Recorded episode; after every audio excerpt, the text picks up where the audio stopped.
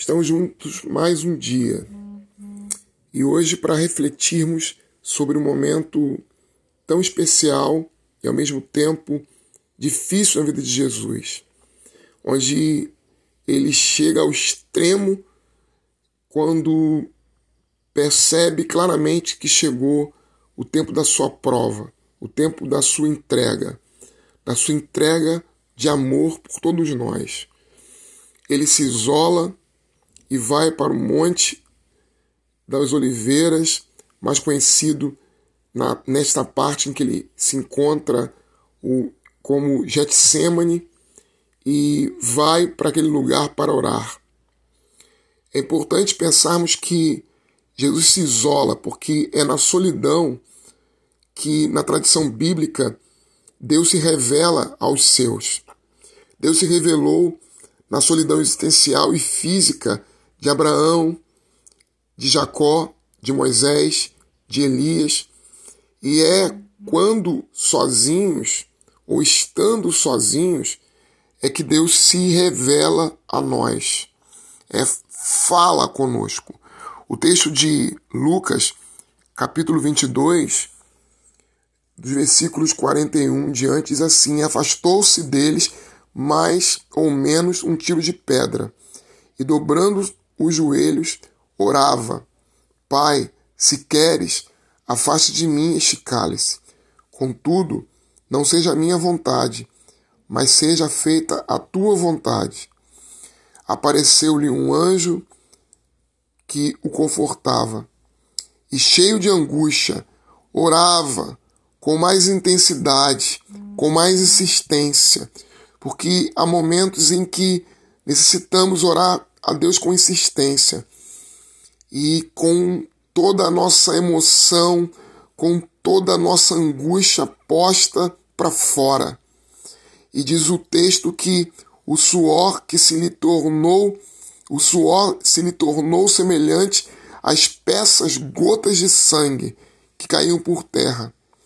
Erguendo-se após oração, veio para junto dos discípulos, somente depois sai do isolamento e vai para seus discípulos e encontrou-os adormecidos de tristeza e disse-lhes: Por que estáis dormindo?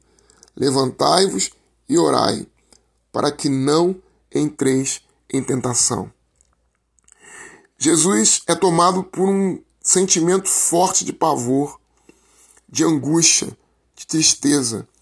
Perceba bem que Jesus perde o sono, como é muito comum entre pessoas que se sentem com medo.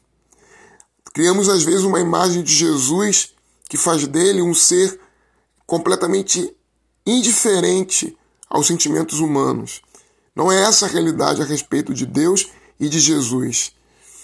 O próprio profeta é, Isaías, ao prenunciar o servo sofredor, ele diz que ele seria homem de dores, que sabe o que é padecer e que se compadece da tristeza e que sabe o que é entristecer-se dos homens como eu e você. A reação emotiva de Jesus é diante da desgraça que está a acontecer.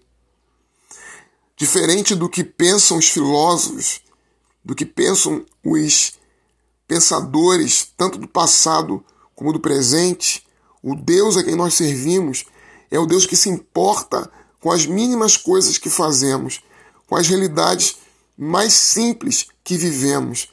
Diante de tudo que temos vivido no nosso país nesse momento, não pensem, não pensem que Deus está indiferente a isto. Ele não é o Deus é, aristotélico que não se interessa por nada além de si mesmo.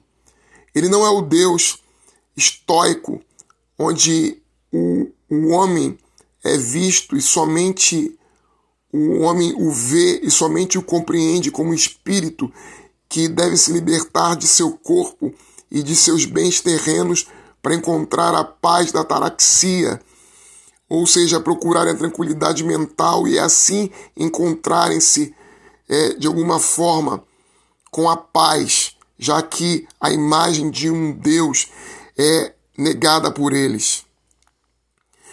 É, o Deus bíblico o Deus da Escritura, é um Deus que se importa, é o Deus que entende esse momento difícil que estamos vivendo. Nesse texto, nós vemos que Deus é um Deus que se entrega em obediência radical e absoluta ao seu Pai, suportando qualquer que seja a dor, se essa for a vontade de seu Pai. É um Deus que também se fragiliza e que por isso entende as nossas fraquezas humanas. É um Deus que sabe do sofrimento alheio, porque aquele que sofre sabe e compreende o sofrimento daquele que também está vivendo sofrimentos semelhantes nesse momento. Eu termino a minha palavra dizendo que precisamos aprender a orar sem nenhuma preocupação de como essas orações chegarão a Deus, se são orações, orações cheias de angústias ou não, sabemos que Deus as ouvirá, que o Espírito Santo irá interceder por nós, mesmo quando não sabemos quando orar.